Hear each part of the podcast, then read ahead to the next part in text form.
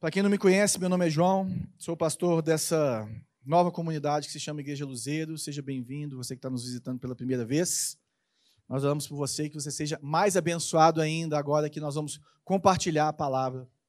Então, nós estamos falando de esperança, começamos a falar um pouquinho. É, o pastor Zezinho teve aqui, junto com o Juninho à noite, e falaram um pouco dessa, de estarmos sendo fortalecidos pela esperança. Depois falamos um pouquinho do nascimento de Cristo, do advento, que trabalha justamente essa situação da, da, dessa esperança do mundo, de, do Emanuel, de Deus vindo para nos resgatar. Era preciso que, que, que Jesus fosse 100% Deus, porque ele tem poder para salvar, e 100% homem, para que ele pudesse tomar o nosso lugar. E hoje nós vamos continuar falando um pouquinho sobre essa situação da esperança, que eu queria falar um pouquinho sobre fé. É interessante que, se nós falarmos de esperança, esperança é espera mais alguma coisa. Então, você pode pensar o seguinte: espera mais medo não é esperança. Espera mais ansiedade não é esperança. Espera mais várias outras coisas não é esperança. Agora, espera mais fé é esperança. Espera mais descanso, é esperança. Espera mais a palavra de Deus na sua frente, você vai ter esperança. Espera mais alegria, é esperança. Então, para que, que nós precisamos de esperança? Primeiro, nós precisamos de pensar o seguinte: nessa vida, existe como você passar por essa vida sem esperança? Porque existem algumas coisas que são inevitáveis nessa vida. Por exemplo, o sofrimento. Não existe vida sem sofrimento. Não existe vida sem provações. Não existe vida sem lutas. Então, como que nós vamos lidar com as lutas e com o sofrimento sem esperança? É impossível. Agora é interessante que nós cristãos temos uma esperança que ninguém que não conhece a Deus consegue ter. Chamamos de esperança viva, e é sobre essa esperança que eu quero falar. Hoje nós vamos trabalhar um texto que é um texto denso.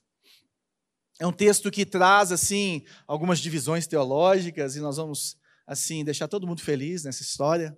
Ninguém vai julgar a Bíblia em mim no final do culto. É, mas é interessante que nós precisamos de, de, de olhar para esse texto e buscarmos essa esperança. E o que eu quero falar um pouquinho é como que a fé pode renovar a nossa esperança. Se você puder abrir a sua Bíblia em 1 Pedro,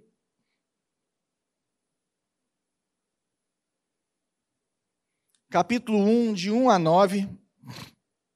Esse, esse texto ele é interessante porque, primeiro, que ele foi escrito para os judeus cristãos que estavam dispersos naquela região que hoje é a atual Turquia. Nós vamos ler aqui todas essas cidades, todos esses pontos aqui, hoje estão dentro daquele país ali que se chama Turquia. E, e, esses judeus estavam dispersos ali, longe do seu lar, estavam provavelmente à margem da sociedade, sendo perseguidos, sendo mortos por causa da fé cristã. Essa carta, essa epístola foi escrita provavelmente em 65 depois de Cristo por Pedro em Roma. Você vai ver acho que no capítulo 4 ou no 5 quando ele fala assim: "Porque eu estou na Babilônia", que é uma figura ali de Roma, que era a dona do império então, esse, esse, esse, essa epístola sendo escrita por Pedro de Roma para esses cristãos judeus que estavam ali. E o que, que ele queria trazer para esse povo? Esperança. Ele é conhecido aqui como o apóstolo da esperança, porque o tema aqui, que é sofrimento, que aparece 20 vezes aqui, ele é trabalhado através de uma forma de vivermos vitoriosamente em meio à perseguição e ao sofrimento de vivermos uma vida sem nos amargurarmos com os problemas dessa vida, sem nos amargurarmos com as coisas que não dão certo, com as perseguições, confiando em Deus e aguardando a volta dele. Então vamos ler aqui 1 Pedro de 1 a 9, capítulo 1 de 1 a 9. Estou na NVI, se quiser no seu aplicativo aí já mudar a versão para a gente ler junto igual. Pedro, apóstolo de Jesus Cristo, aos eleitos de Deus, peregrinos dispersos no Ponto, na Galácia, na Capadócia, na província da Ásia, na Bitínia, escolhidos de acordo com o preconhecimento de Deus Pai, pela obra santificadora do Espírito, para a obediência a Jesus Cristo e a aspersão do seu sangue. Graça e paz lhes sejam multiplicadas. Bendito seja o Deus e Pai de nosso Senhor Jesus Cristo, conforme a sua grande misericórdia, ele nos regenerou para uma esperança viva, por meio da ressurreição de Jesus Cristo dentre os mortos, para uma herança que jamais poderá perecer, macular-se ou perder o seu valor. Herança guardada nos céus para você que, mediante a fé, são protegidos pelo poder de Deus até chegar à salvação prestes a ser revelada no último tempo. Nisto, vocês exultam, ainda que agora, por um pouco de tempo, devam ser entristecidos por todo tipo de provação. Assim acontece para que fique comprovado que a fé que vocês têm muito mais valiosa do que ouro que perece, mesmo que refinado pelo fogo, é genuína e resultará em louvor, glória e honra quando Jesus Cristo for revelado. Mesmo não tendo visto, vocês o amam, e apesar de não o verem, creem nele e exultam com alegria indizível e gloriosa, pois vocês estão alcançando o alvo da sua fé, a salvação das suas almas. Vamos lá. Senhor, essa é a sua palavra, viva eficaz, suficiente para nos ensinar quem o Senhor é, nos alimentar e transformar a nossa vida. Que o Senhor fale conosco nessa noite, Pai, renovando a nossa fé, trazendo essa esperança viva, essa herança que temos em Ti, na vida de cada um aqui, em nome de Jesus. Amém. É interessante que Pedro ele não, ele não se, se apresenta muito, bem provavelmente por ser bem conhecido, né? E ele só fala que é apóstolo, e ele fala assim: olha, aos eleitos de Deus, que já é um tema que todo mundo aqui fala assim, hum. E ele vai falar de eleição duas vezes, vai falar assim, eleitos no, no, nessa parte do, cap, do versículo 1, e escolhidos de acordo com o pré-conhecimento de Deus. Então aqui você pode olhar isso aqui e falar assim: não, tem um pré-conhecimento de Deus, que sabe quem vai ser salvo, então ele sabe todos que vão ser salvos. Ou você vai entender que existe o que nós chamamos de de uma expiação parcial, né? Que é Jesus Cristo morreu por muitos e não por todos. Morreu por todos aqueles que são os eleitos, que vão de alguma forma ser encontrados por Deus e vão entregar suas vidas a ele, porque a graça do Senhor é irresistível. Independente de como você crê, nós vamos chegar no mesmo lugar, na salvação.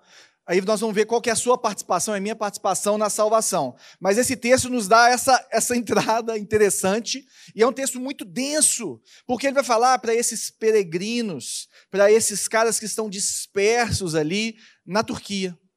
Então pense em cristãos que perderam seus lares, que provavelmente são social, eh, estão à margem da sociedade, que estão sofrendo, que estão sendo perseguidos, que têm amigos que foram mortos, que foram queimados por causa da fé cristã. Então, quando nós vemos aqui peregrinos, nós podemos saber que essas pessoas estão sem lar, mas nós podemos também lembrar que nós somos peregrinos nesse mundo. Nós falamos disso há umas semanas atrás, quando nós pregamos sobre Jeremias 29, que falamos que nós somos residentes estrangeiros residentes, que o nosso papel é amar a cidade, que o nosso papel é trazer o bem para a cidade, é orar para que a shalom de Deus, a bênção de Deus, nós vamos falar um pouquinho de shalom aqui, venha sobre a cidade, venha sobre o mundo. Então nós somos esses peregrinos de Deus, que estão dispersos pelo mundo, trazendo o reino de Deus. E ele fala desse pré-conhecimento e depois ele traz aqui a obra da trindade na salvação. Mas nós estamos falando de fé, mas nós, nós vamos falar de sofrimento, mas é interessante como do versículo 1 até o versículo 5, ele só fala do tanto que o nosso Deus é poderoso, maravilhoso, salvador. Porque esse é o ponto da nossa esperança viva. Então ele vai falar primeiro que é, nós somos escolhidos de acordo com a presciência, o pré-conhecimento de Deus Pai ou seja, daquele que nos adotou, e essa expressão Deus Pai ela é, uma, é, uma, é uma expressão muito mais neotestamentária do que do Antigo Testamento, porque ele é do Deus de Israel, ele é do Deus de uma nação, e agora ele, ele é um Deus presente, um Deus familiar, um Deus que nós aprendemos com Jesus a chamar de Pai. Nós temos a paternidade de Deus, ele que nos chama para a sua família através do quê? Da obra santificadora do Espírito Santo. Ou seja, essa influência do Espírito Santo que uns vão achar que ele te desperta para você dizer sim, e outros que vão falar que vão te mostrar de um jeito que é irresistível, você não consegue não falar sim para esse Deus. E é interessante que essa obra santificadora do Espírito Santo, ela é para a obediência a Jesus Cristo. Então, quando somos alcançados pela graça de Deus, o Espírito Santo atrai o pecador para a santidade, ele nos chama para a obediência. Um estudioso escreveu sobre essa parte, sobre esse texto, ele escreveu o seguinte: vista pelo lado humano da coisa, pelo lado humano da coisa, a vocação de um homem como um cristão encontra a sua expressão na obediência. Não adianta falarmos, não adianta fazermos firula, não adianta fazermos nada se nós não vivemos em obediência a Deus. A expressão da nossa vida com Deus, a expressão daquilo que Ele fez em nós, ela acontece e se, e, e, e torna, se torna tangível através de uma vida de obediência, que vem através do que? Da aspersão do sangue de Jesus. Como ele está falando para judeus, ele vai falar da aspersão do sangue dos bodes dos cordeiros, das pombinhas, que fazia com que, que fazia com que as pessoas fossem é, é, limpas, né? elas tivessem a, a sua pureza, a sua santidade externa. E é interessante como você pode pegar esses textos de 1 e 2 Pedro e levar para Hebreus, que Hebreus explica muito a antiga aliança com a nova aliança, e como são os mesmos públicos, você consegue trazer muitas realidades mais profundas do que ele está falando aqui. Aqui, nesse texto, por exemplo, quando você fala dessa aspersão do sangue, se você depois anotar aí em casa, dar uma meditada em Hebreus, no capítulo 9, você vai ver com mais detalhes essa redenção que temos em Jesus, que, que traz essa obra dele, que não só nos limpa por fora, mas limpa de dentro para fora. Nos dá nova vida. O sangue é aspergido de uma vez por todas naquela cruz. Então, para aqueles, para esses, o que, que ele fala? Olha, que a graça e a paz lhes sejam multiplicadas. Ele não está falando assim, olha, que acabem as lutas, que parem de te queimar, que acabe o coronavírus logo. Lógico que ele queria isso. O que ele está falando é o seguinte: olha, graça, o favor imerecido de Deus a cada um de vocês, que já chegou em vocês na plenitude de Cristo, que ela seja aumentada, mas que também a paz, que na, no, no, no hebraico é a shalom, e no, no grego é a eirene, são duas palavras que significam a mesma coisa, que o que ele está falando aqui não é só uma ausência de guerra. Pelo contrário, é uma paz interior, é um total bem-estar em todas as áreas da sua vida. A paz do Senhor é você ter a plenitude dele nas suas finanças, você ter a plenitude dele nos seus relacionamentos, na sua alma, no seu corpo físico. Que a graça e a paz de Deus lhe sejam multiplicados em meio a esse sofrimento, em meio a essa pandemia. De forma individual e de forma coletiva. E quando ele fala de multiplicar, é interessante que o próprio Jesus, quando ele fala dessa esperança que nós temos, em João, no capítulo 14, no verso 27, ele fala assim: Olha, deixo-lhes a paz. A minha paz lhes dou, não a dou como o mundo a dá. Não se perturbem os seus corações, nem tenham medo. Quantos de nós tivemos medo durante esse ano? Quantos de nós tomamos decisões assim, é, é, andando sobre as águas? Quantos de nós passamos por provações, por dificuldades, e Jesus está falando o seguinte: essa graça e essa paz que o apóstolo Pedro está falando que sejam multiplicados na minha vida, na sua vida, na vida desse povo, é uma graça, é um favor, é uma paz que faz com que os nossos corações não se perturbem, que faz com que o nosso medo se acabe. Mas como que isso acontece? Aí nós vamos ter que ler o texto e, e fazendo essas perguntas aqui para esse texto, para saber o que Pedro está falando para esse povo. Segunda parte, ele entra aqui agora, dos versos 3 ao verso 5, falando assim: olha, bendito seja o Deus e Pai de nosso Senhor Jesus Cristo.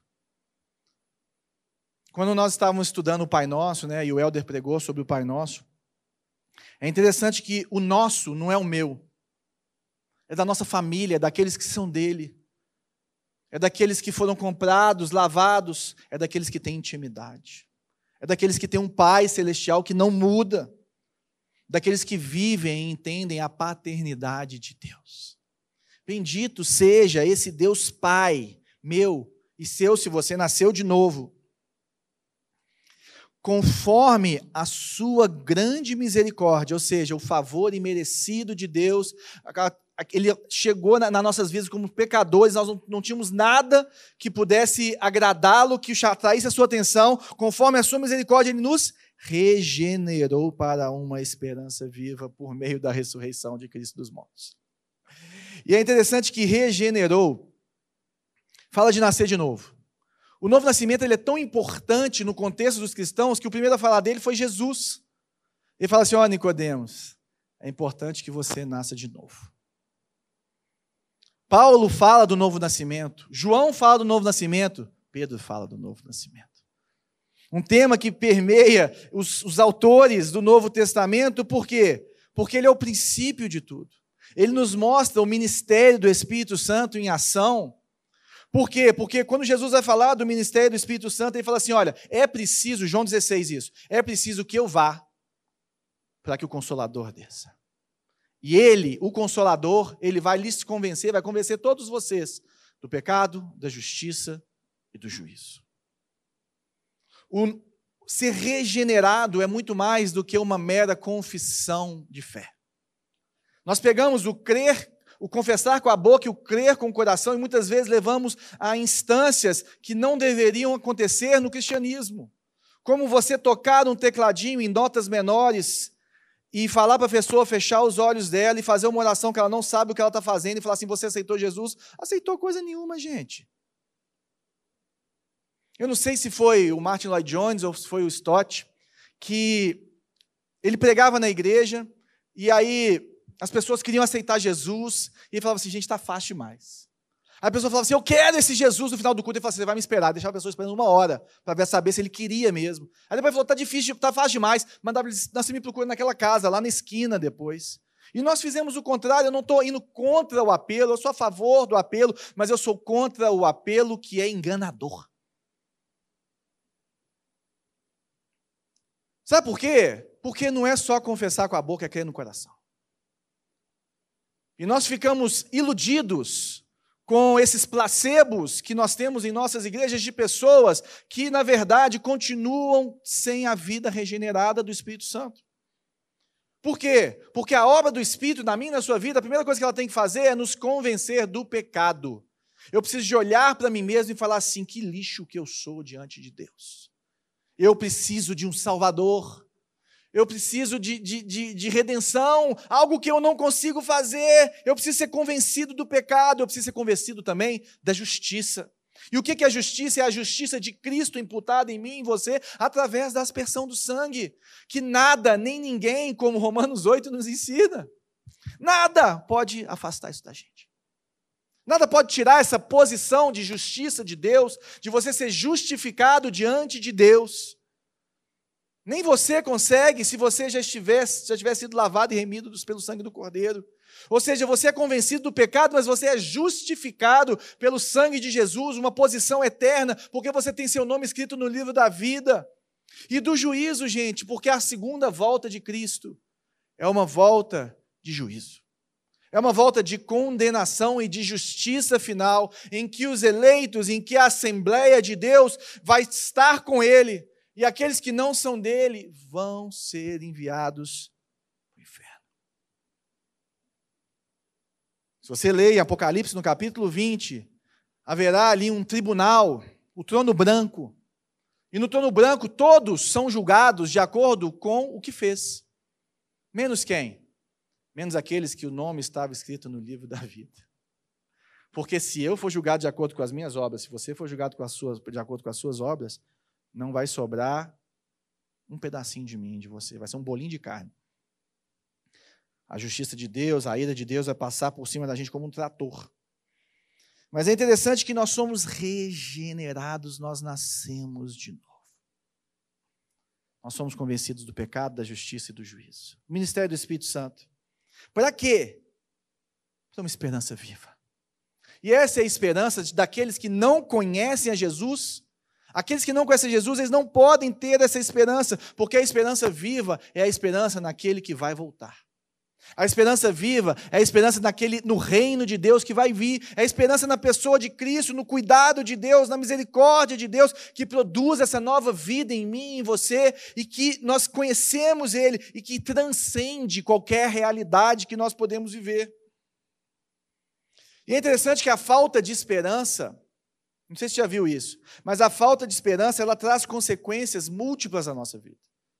Ela pode trazer consequências físicas. Você pode sofrer, você pode se machucar, você pode ter seu corpo debilitado pela falta de esperança. A falta de esperança ela pode trazer transtornos mentais, como depressão, como várias outras. Não que depressão seja só por falta de esperança, nós sabemos que tem coisas químicas que, que envolvem isso. Não estou falando que nada disso que tomar remédio é pecado. Não, não, não. Depois nós vamos falar um pouquinho sobre a depressão de, de Elias. E como Deus tratou ela de forma multidisciplinar. Fica com esse mistério. A falta de esperança, ela trabalha em nossos relacionamentos. Quando você perde esperança no seu filho, quando você perde esperança no seu pai, quando você perde esperança no seu cônjuge, quando você perde a esperança no seu amigo, o que, que você faz? Você larga para lá. Você deixa definhar. Quando você perde a esperança em você, você quer se matar. Então a falta de esperança, ela atinge todas as áreas da nossa vida e ela mexe com o nosso caráter, com a nossa vida.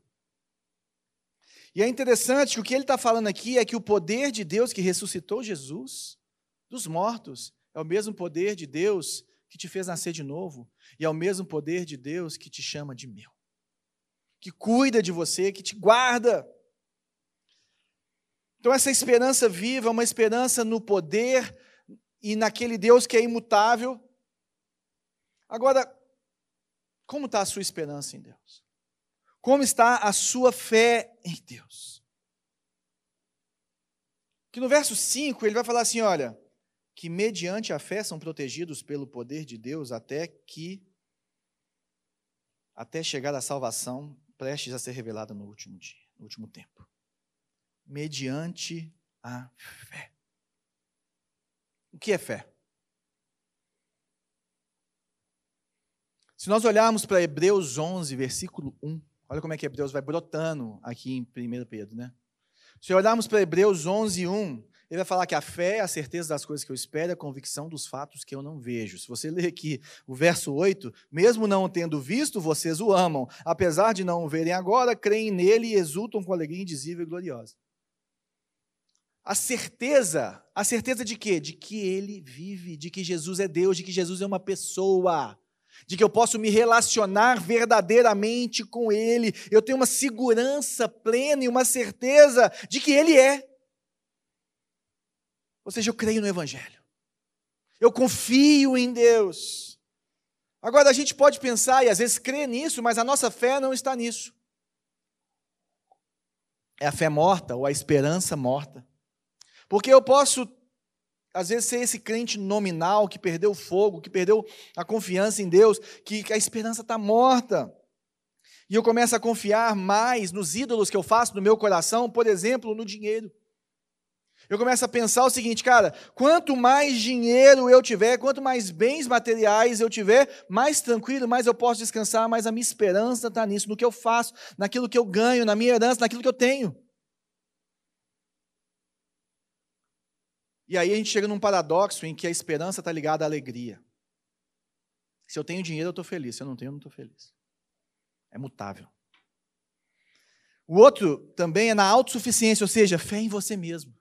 Ah, eu dou conta, eu vou lá e passo uma lábia, aquela menina que sabe que é bonitona, que chega lá para o cara e fala assim, mas como é que é mesmo? Sabe? Dá aquela jogadinha de cabelo.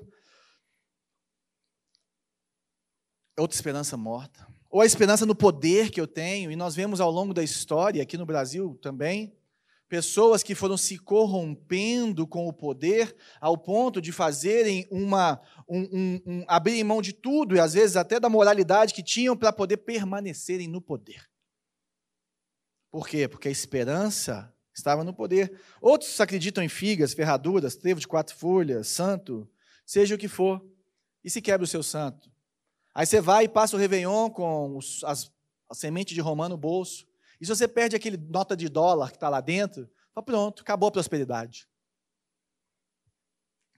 Outros têm a esperança morta no seu corpo, achando que a sua beleza vai manter o seu casamento, achando que, que a sua saúde vai manter alguma coisa. Tim Keller fala que nós, a única certeza que nós temos é que nós estamos morrendo aos poucos. Outros têm nos seus desejos sexuais a sua esperança, a sua redenção. E aí vão se enfiando em meio a orgias e tudo mais, e procurando redenção através daquilo, e nunca vão encontrar e vão só piorar. Outros têm pessoas vivas ou mortas, ídolos, gurus, santos, entidades, padroeiros, grandes pensadores, grandes escritores, presidentes do Brasil. Opa, não, isso não está escrito aqui não. É, foi mal, gente no cônjuge. Sabe qual é o problema disso? Isso tudo passa. Ele vai falar isso aqui no texto. Agora eu queria te lembrar de dois, dois problemas que nós temos no meio evangélico, dois Todo, gente, toda, todo, todo mal entendimento bíblico tem um fundo de verdade. Então você vai ver, tem alguma coisa de verdade aí, mas a gente tem que tomar cuidado com isso. O primeiro de todos é a fé na fé. Sabe o que é fé na fé? Fé na fé é, é o positivismo. É você falar assim: olha, vai dar tudo certo, confie em você, confie no seu taco, é o coach gospel. Eu não estou falando mal dos coaches, porque coach tem o seu lugar, mas o coach gospel é terrível. Porque ele fala para você confiar em você e você não é confiável. Existe um pouco de verdade que você tem que confiar em você? Existe. Que você tem que fazer, mas no fundo, no fundo, em primeiro lugar, você não pode confiar em você, você tem que confiar em Deus. Isso se chama fé na fé. Não, se você tiver fé, vai dar certo. Continue tendo fé, continue aqui. Fé em quê, gente? Se a nossa fé, ela é uma pessoa. A fé na fé é um problema muito grande no nosso meio. E um pior ainda se chama confissão de positiva, se segure na sua cadeira, porque todos nós aqui já bebemos dessa fonte. A confissão positiva ela é pior, porque nós começamos a entender que nós geramos no mundo espiritual coisas através da nossa fala. E através do que eu falo, as coisas acontecem. Quem é o Deus da história? Você. Você. Se o que você fala acontece, por que, que tudo que você falou e profetizou não deu certo? Tem um erro aí. É falta de fé? Não, é falta de Bíblia. É falta de conhecimento bíblico, é acreditar em misticismo, a sua palavra tem poder? Tem. Eu posso começar a chegar aqui para a Aline, que cantou agora, e falar assim: Aline, de, de, noite foi, de manhã foi muito melhor que de noite, né? Sei que ela vai sair daqui deprimida, triste e tal, não sei o quê. Posso acabar com ela, posso acabar com meu filho, mas isso tem um âmbito, nós sabemos que tudo anda junto, o espiritual, o real, tudo. Eu não estou falando disso, mas a, o, o poder da palavra criadora, geradora, existe uma pessoa, e o nome dessa pessoa é Jesus Cristo. Nós temos um problema com a expressão profecia, porque o primeiro ponto da profecia é que Deus fala com o homem. E a partir do momento que eu gero isso do meu coração, já não é mais profecia, Deus não falou. E uma vez eu desafiei um amigo meu, um amigão, até hoje. Falei assim, cara, me mostra na Bíblia alguém que profetizou sem Deus falar, que eu paro de falar essas coisas que eu estou falando aqui. Ele começou a gritar comigo. Já que você não ganha no argumento, você ganha no grito, né, gente? Vamos combinar. Por quê? Porque você pode abençoar, e abençoar não tem problema. Que o Senhor te abençoe e te guarde, que o Senhor faça resplandecer o seu rosto sobre, sobre si. Sabe, nós vamos chegar agora no final do ano e falar assim, cara, que seja um ano abençoado na sua casa, que seus filhos tenham saúde, sabe, que dê tudo bem, que a sua empresa dê certo, que o seu trabalho dê certo, que aquele teu sonho aconteça. Gente, isso é bênção, isso é abençoar. Mas isso não é profetizar. Nós temos que clamar a Deus por isso. E a confissão positiva é um câncer na igreja brasileira. É um câncer. Porque nós não geramos nada em lugar nenhum. Agora, se Deus falar, meu querido, pode fazer. Se Deus mandar falar, tem uma vez que eu estava tava fazendo aula de canto, né? Não parece, não, mas eu já fiz. É, eu estava fazendo aula de canto. E aí, gente, é, é, tem umas épocas que Deus começa a falar comigo dos outros, assim. Aí eu cheguei, não acolhei, assim, tinha uma mulher fazendo aula com a gente. Eu olhei, a mulher sorridente, bacana, mas é bacana. Deus falou comigo, essa mulher está triste, triste, triste, triste, triste. Eu, ai, Jesus amado, onde que ele quer chegar? Onde você quer chegar, Deus? Aí fiz a aula, eu só olhava para a mulher, gente, e Deus falando assim comigo, fala com ela que ela está triste, para entregar a vida para mim. Gente, sabe por que, que eu falei? Porque o, o, o Ian, meu amigo, Ian pai, para quem conhece, ele tinha falado que uma vez Deus falou para ele para falar uma coisa com o cara, e aí ele foi almoçar, na hora que voltou, o cara tinha morrido. Aí eu falei assim, gente, eu vou falar, né? eu prefiro falar e ficar mal comigo e achar que, do que acontecer igual aconteceu com o Ian, vamos combinar, né? E eu tava com aquele trem na cabeça, martelando. Aí a mulher falou, ah, vou embora, não sei o quê. Aí eu fui, ela veio sorrindo, eu falei, deixa eu te falar uma coisa, rapidinho. Deus me falou que tem uma tristeza muito grande no seu coração, que é para você entregar o seu fardo para Ele. Quase chorou, se recompôs e né, subiu no tamanho e foi embora. Na hora que fechou a porta, a Aida, que é a Aida Couto, que era minha professora, ela, Joãozinho, você não tem noção do que você fez. Eu falei, o que, que foi, minha santa? Ela falou assim, em dois anos essa mulher perdeu dois filhos e o marido culpa ela pelos dois. Se Deus falar, meu querido, fala. Mas se Ele não falar, pega a palavra. Cuidado com a confissão positiva, porque você vai se machucar com ela. Agora, voltando para o nosso texto, no verso 4. Ele fala que essa esperança viva que vem por meio da ressurreição de Jesus Cristo dentre os mortos, ela é para uma herança que jamais poderá poder perecer, macular-se ou perder o seu valor. Herança. Olha que interessante. Primeira coisa, ele fala que ela não perece. Ou seja, ela é eterna, ela não apodrece igual o ouro que ele vai falar lá na frente. Segundo, ele fala que ela ela não pode se macular, ou seja, ela não se contamina. Ela é santa, pura, perfeita, incontaminável. E ela não perde o seu valor. Ela é como uma flor que não murcha e que a sua beleza nunca é perdida. Essa é a herança que o Senhor tem para aqueles que têm a esperança viva. Agora, qualquer uma das outras coisas que nós falamos antes, elas se maculam, elas se perdem, elas perecem e elas perdem o seu valor. Essa herança viva que nós temos, sabe o que ele fala? Que ela está aqui no finalzinho desse versículo: herança guardada nos céus para vocês aquilo que está em Cristo, as bênçãos que o Senhor tem para Cristo, elas são depositadas sobre a sua vida. Você é filho, co-herdeiro. Existem bênçãos do Senhor para mim e para a sua vida. Nós temos uma esperança viva. E o que ele está falando aqui é o seguinte, gente. Gente, presta atenção. Se você colocar a sua esperança em pessoas e em coisas, a sua alegria vai depender da sua esperança. Agora, se você colocar a sua esperança no que é eterno, no que é imutável, no que é imexível, não importa o que acontecer com a pessoa que você mais ama, com seu apartamento, seja lá o que for. Você vai ficar triste e ele vai entrar nisso aqui agora. Olha como é que ele vai trabalhando toda essa alegria, tudo isso. Ele fala assim: mediante a fé, vocês são protegidos pelo poder de Deus. E aqui nós temos duas partes. Esse protegidos é guardados, sabe? E a parte de Deus é o seguinte, é o que nós chamamos da justiça. Você está guardado em Deus, abrigado em Deus pelo poder dele, dentro da atividade, dentro da vontade de Deus, eterna, intocável, ninguém pode mudar essa realidade na sua vida. Você tem uma herança. Por quê? Porque Jesus Cristo morreu por você na cruz. Agora tem uma outra parte que nós podemos entender aqui também, que é o mediante a sua fé, que é a parte do homem, a parte da sua escolha, a parte do seu sacrifício, a parte da sua perseverança. Que é o seguinte: olha, através do exercício da sua fé, você vai ver o poder de Deus agindo na sua vida através da busca pela santidade, através de um caminhar diante de Deus, através de andar pela fé, mediante a sua fé, mediante as suas escolhas, mediante os seus sacrifícios, você vai ver o poder de Deus agindo na sua vida, diferente daqueles que não estão fazendo isso. Isso depende de você. Apoiado sempre nele. Aí ele fala assim: olha, até chegar, né?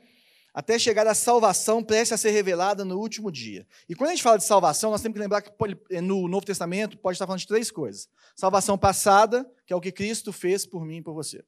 Salvação presente, que é o processo de santificação, de nos tornarmos mais parecidos com Ele. E salvação futura, que é a concretização disso tudo através do novo céu e nova terra e do corpo glorificado. E aqui nesse texto ele está falando disso. Aqui nesse texto ele está falando que no final das contas você vai alcançar essa salvação, essa plenitude em Deus. E em termos mais teológicos, o passado quer dizer a justificação, o atual fala dessa santificação, desse processo, e o futuro chama de glorificação. Ele está falando dessa glorificação eterna que nós temos nele no último tempo. No último tempo, tipo ontem, eu torcendo para o São Paulo tomar um gol no último tempo. Né? Não sei quantos aqui que torceram comigo, tipo o Renatinho ali, que eu sei. Triste lá. Não tomou. Aqui está escrito em grego, Cairo escato. Cairo quer dizer o tempo certo de Deus. Cairo é a intervenção de Deus, é o momento exato que Deus vai agir, independente de mim e de você. Cairo. Ele fala assim: no último tempo, no tempo exato de Deus, no tempo certo de Deus, descer de novo de Deus vir e resolver a parada, de entrar ali o Romário e finalizar a parada, entendeu? Nesse caio escato, nesse momento, no tempo certo, Deus vai intervir e vai te dar a herança. E aí ele começa a entrar na aprovação.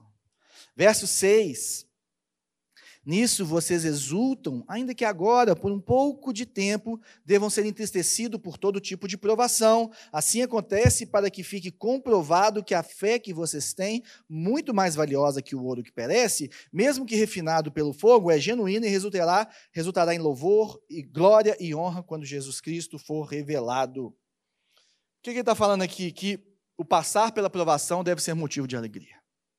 O passar pela provação esse processo ele traz tristeza, mas ele é motivo de alegria. Tiago 1 fala a mesma coisa. Paulo, na carta aos Romanos, fala isso também. Mas aqui o que ele está falando é que um crente, às vezes, quando a gente não começa a meditar mais na palavra a respeito de provação, a respeito da teologia do sofrimento, a gente acha que a gente ou tem um ou tem outro. Ou estou sofrendo ou estou alegre. Só que isso só acontece quando a minha esperança não é viva. Quando a minha esperança é viva, eu estou, eu consigo ficar alegre em Deus passando por tristeza. É o paradoxo. E é isso que, que Pedro está nos ensinando aqui. Pedro está nos ensinando que, olha, olha que louco ele fala assim: olha, nisso vocês exultam. Gente, exultam, é uma alegria de pular e rodopiar.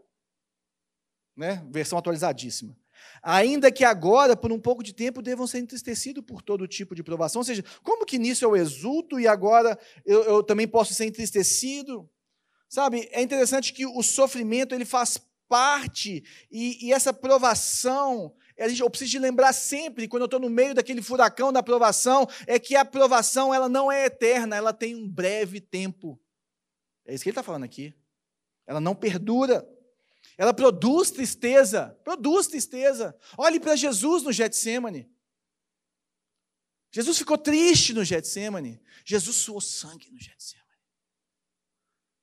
Jesus sofreu, mas isso não tira dele a alegria de morrer por mim e por você.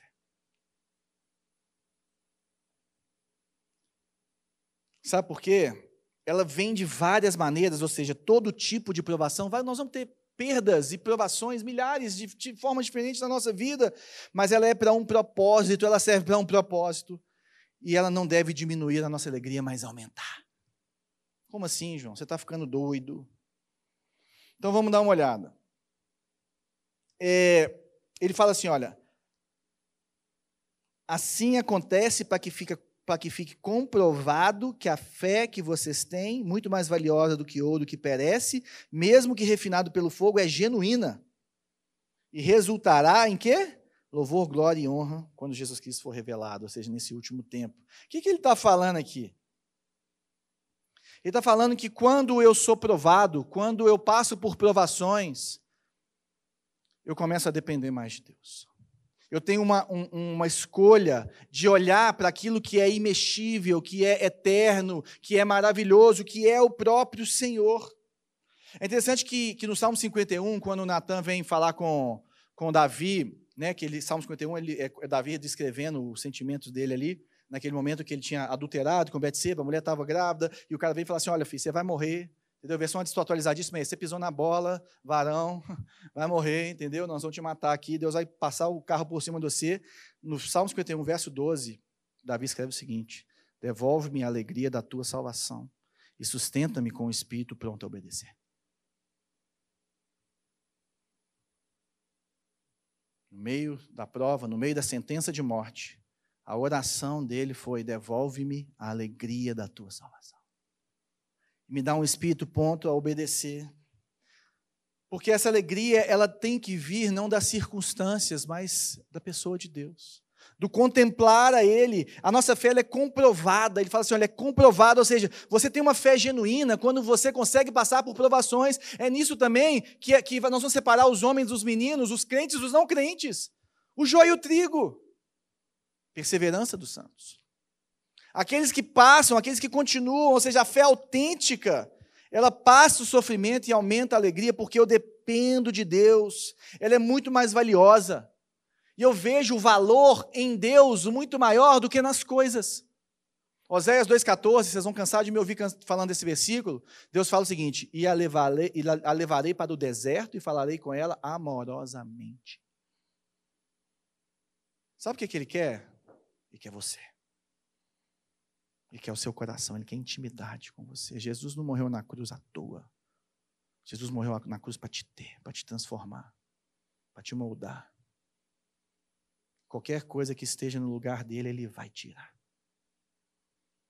Por isso que a aprovação ela tem um valor enorme, como a nossa fé tem. Ela é muito mais valiosa que o ouro que passa. E é interessante que ela é refinada pelo fogo. Ou seja, quando a aprovação vem, gente, a minha fé é refinada, o meu, a minha confiança em Deus é, é, é, é aumentada. E é tão bonito a gente ver pessoas assim que às vezes nem são tão letradas, que têm uma confiança em Deus bizarra. Você fala assim, como é que passou? Você estuda a história da igreja, você fala o que, que aquelas pessoas passaram. Outro dia eu citei o Zé Dilson aqui na, na prisão, né? Que ele estava lá preso, e o tio Pedro foi visitar ele, e aí o tio Pedro falou assim: como é que você está, Zé? Preso num 3 metros quadrados, com 20 caras aí na África. Imagina o cheiro daquela cela, gente. Ele falou assim: eu sou respeitado aqui, Deus está agindo, as pessoas estão se convertendo. Eu já estou até amigo do dono da prisão, nós vamos fazer umas alas novas lá, nós vamos construir, eu vou dar as, as coisas para fazer. O tio Pedro contando essa história para a gente, eu estava lá em Guiné-Bissau com ele, ele falou, ele falou assim, gente, naquela hora, Parecia que eu estava preso e ele estava solto. Alegria indizível em meio à provação. A fé refinada pelo fogo. Ele estava preso, gente, porque ele estava abrigando crianças para pregar o evangelho. E por perseguição daquele governo, falaram que ele estava fazendo trabalho escravo com elas. Ele podia estar revoltado, ele podia estar querendo matar. Sabe o que ele estava fazendo? Pregando o evangelho como Paulo cantando na prisão. A prova o ouro refinado. Sabe por quê, gente? Porque o que, que acontece quando o ouro encontra com o fogo? Ele fica reluzente. Ele fica brilhando. A minha fé e a sua fé, ela começa a brilhar, ela começa a ser purificada, ela começa a ser reluzente em meio às provas. Nós começamos a olhar para aquilo que importa e tirar o olho daquilo que não importa mais. Nós somos feitos mais puros, mais fortes, mais exultantes em Deus. Isso é confiar em Deus. Sabe, é lembrar que essas dores, esses sofrimentos vão me levar e vão te levar para mais perto de Jesus. Eu não sei por que, que ele faz, eu não tenho resposta para tudo. A minha resposta é: ele continua sendo Deus, ele continua sendo bom. Então é interessante que os cristãos, eles não correm das provações, eles buscam Deus em meio à provação. Eles falam assim: Senhor, o que está acontecendo? O que o Senhor quer falar comigo? Que está acontecendo? Sabe por quê? Porque eles encaram e veem a beleza de Deus em meio ao sofrimento.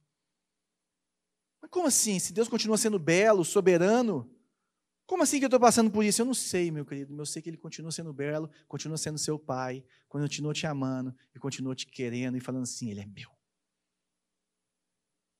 Ele é meu. Agora, uma coisa que eu tenho certeza que você nunca viu nesse texto, que foi a primeira vez que eu vi também. É, aqui no verso 7, quando ele fala assim, olha, é genuína, no finalzinho dele, parte B, né? ou C. Ela é genuína e resultará em louvor, glória e honra quando Jesus Cristo for revelado. Quando você lê isso aqui, você fala assim: quem vai receber louvor, glória e honra? Jesus Cristo? Não, você. Ele está falando, lê o texto direito, olha. Assim acontece para que fique comprovado que a fé que vocês têm, a fé que vocês têm, muito mais valiosa do que o ouro que perece, mesmo que refinado pelo fogo, é genuína e quando a sua fé é genuína, quando a sua fé é autêntica, quando ela resulta, quando ela, ela, ela, ela resplandece Deus, quando, quando ela mostra o Senhor, quando mostra que aquele penoso trabalho dele na cruz não foi em vão, e que você ficou firme, que você passou com isso, por, por tudo isso, e que você está se tornando a imagem semelhante semelhança dele, quando ele voltar, você vai receber dele. Quando Jesus Cristo for revelado, você vai receber louvor, glória e honra genuínas dele galardão. Fica com esse mistério. Existe uma promessa, existe algo que o Senhor vai te dar por você ter uma fé genuína, para que você tenha uma esperança viva, uma esperança, uma espera mais fé, que é uma esperança viva no Senhor. E é interessante que ele termina aqui no 9, falando assim: Pois vocês estão alcançando o alvo da sua fé, a salvação das suas almas. Fala assim, mas como assim que eu vou ser salvo se eu já estou salvo? Gente, almas aqui quer dizer vocês vão encontrar a plenitude da sua salvação de forma objetiva e concreta quando o seu corpo for glorificado. É isso que ele está escrevendo aqui. Quando Jesus Cristo voltar, nesse último, nesse caio escato, nesse último tempo, nesse último momento, aos 47 do segundo tempo, que Deus não vai atrasar. E é interessante que o alvo da nossa fé é essa. O alvo da nossa fé é nos tornarmos parecidos com Ele. Para que, que serve a fé? Se não para crer no Senhor. 1 Coríntios, no capítulo 13, ele vai terminando o texto falando assim: olha, e nisso ficam a esperança, a fé, a esperança e o amor. O maior deles é o amor. Sabe por quê? Porque quando passarem todas as coisas, quando Cristo for revelado, quando o trono de Deus estiver no centro da cidade, a Nova Jerusalém, e nós estivermos lá com Ele, para que, que eu preciso de fé se eu tenho Deus? Quando Deus se revelou a, a Moisés na sarça ardente, ele falou assim: tira a sua sandália, porque nem o evangelho é necessário na presença de Deus. Você pode ficar descalço, porque o próprio Deus já está revelado a você. Você não precisa de esperança, porque ela já se tornou tangível, objetiva, real. Mas o amor permanece. O amor que é gerado em mim e em você por Ele. Como nós obtemos fé, gente? A fé vem pelo ouvir ouvir a palavra de Deus, mas não é só ficar ouvindo pregação nem nada, é dar ouvidos, é se deixar convencer pela palavra de Deus, é deixar ela transformar a sua mente, a sua vida. É deixar Deus falar com você, comigo, é ler a Bíblia, é participar, é conversar sobre a Bíblia, conversar sobre o que Deus falou com você. Imagina se eu largasse esse microfone e falasse assim: olha, agora eu queria dar aqui três minutos para duas pessoas que trouxessem para cá aquilo que Deus falou com você essa semana na palavra. Pode ser um caos. Eu falo que eu poderia estar agindo com muita fé aqui, mas não deveria. Não deveria. Sabe por quê? Porque nós podemos acordar cedo todo dia, todo dia, eu e você, e falar assim: Deus, eu confio no Senhor. Eu confio que o Senhor vai cuidar de mim hoje. Deus, eu vou fazer o que o Senhor me mandou, porque eu confio na tua palavra, nos teus caminhos. Ou seja, Deus quer ter um relacionamento com você. Ele não quer perfeição de você, ele quer você e quer falar assim: esse é meu. E como que nós ativamos essa esperança para a gente terminar? Olha o verso 8. Mesmo não tendo visto, vocês o amam. E apesar de não o verem agora, creem e exultam com alegria indizível e gloriosa. A ativação dessa vem do amor. A ativação dessa vem pelo maravilhamento de quem Deus é, pelo Evangelho, é interessante que se nós olharmos Hebreus novamente, no capítulo 12, no verso 2, está escrito o seguinte: Ele, Jesus, pela alegria que lhe fora proposta, olha, pela alegria que lhe fora proposta, suportou a cruz, desprezando a vergonha, e assentou-se à direita do trono de Deus. A alegria que foi proposta para ele passar pelo maior sofrimento do mundo por mim e por você a alegria de Jesus na cruz, sabe qual que era? Estar conosco. ter intimidade comigo e com você, caminhar conosco. Nós temos acesso a Ele, foi por isso que Ele veio. Isaías 53, verso 11, para aqueles que ainda não ficaram assim maravilhados com essa realidade. Depois do sofrimento de sua alma, ele verá a luz e ficará satisfeito. Por que, que ele ficará satisfeito? Pelo seu conhecimento, meu servo justo justificará muitos e levará a iniquidade deles. A obra de Jesus, a ressurreição de Jesus, que é citada aqui pela aspersão do sangue, ela traz uma satisfação nele por ter levado o meu e o seu pecado. Satisfação de falar, eles são meus, de ser o Emanuel, o Deus conosco. E se eu entendo isso, se eu entendo o Evangelho, o meu coração precisa ser renovado e ser, e ser cheio de amor por Ele. Trazer essa confiança total. Porque se Ele tinha tanta alegria em estar conosco, a nossa alegria, a nossa esperança viva tem que ser de estar com Ele. Nós precisamos de olhar para isso. Nós temos que ter isso de forma objetiva, clara nos nossos corações, renovada em nossos corações todos os dias. E a pergunta que eu deixo para você é: a sua fé tem renovado a sua esperança? Como está a sua esperança? Como estão os seus olhares para o 2021 que está se aproximando? Como está a sua esperança em Deus? Como está a sua esperança em, em viver para Ele? Em se jogar naquilo que Ele tem te chamado? Sabe? Em dar aquele passo de fé? Em abrir mão de certas coisas? Em fazer o seu sacrifício? Em carregar a sua cruz? Onde está a sua esperança? Porque a nossa resposta para Ele nessa noite tem que ser: só tu tens as palavras de vida eterna para mim. Eu posso estar correndo atrás de riquezas. O correr atrás de riquezas em si não é ruim, mas o falar não para Deus é. Eu posso estar correndo atrás de uma melhor aparência do mundo, eu posso estar correndo atrás de várias coisas mortas que vão passar, mas o que Deus tem te chamado para fazer em 2021, meu querido? Que tipo de entrega que Ele espera de você? O que, que Ele quer? Onde que Ele quer que você leve o reino de Deus e a sua justiça? Porque o nosso chamado é um só, meu querido: pregar o Evangelho e ver o reino vir. E nós fazemos isso através da multiforme sabedoria e dos dons de Deus, na nossa profissão, na nossa escola, no nosso trabalho, na nossa família, no nosso condomínio, sendo síndico, não sendo, na forma como eu fecho a piscina do meu condomínio. Não sei. Mas o que, é que Deus espera de você? E eu, como pastor dessa igreja, o que eu quero falar é amém para aquilo que Deus falar com você. Eu quero te abençoar. Eu quero te, te conectar com pessoas que possam te, te, te desenvolver no seu dom, no seu talento.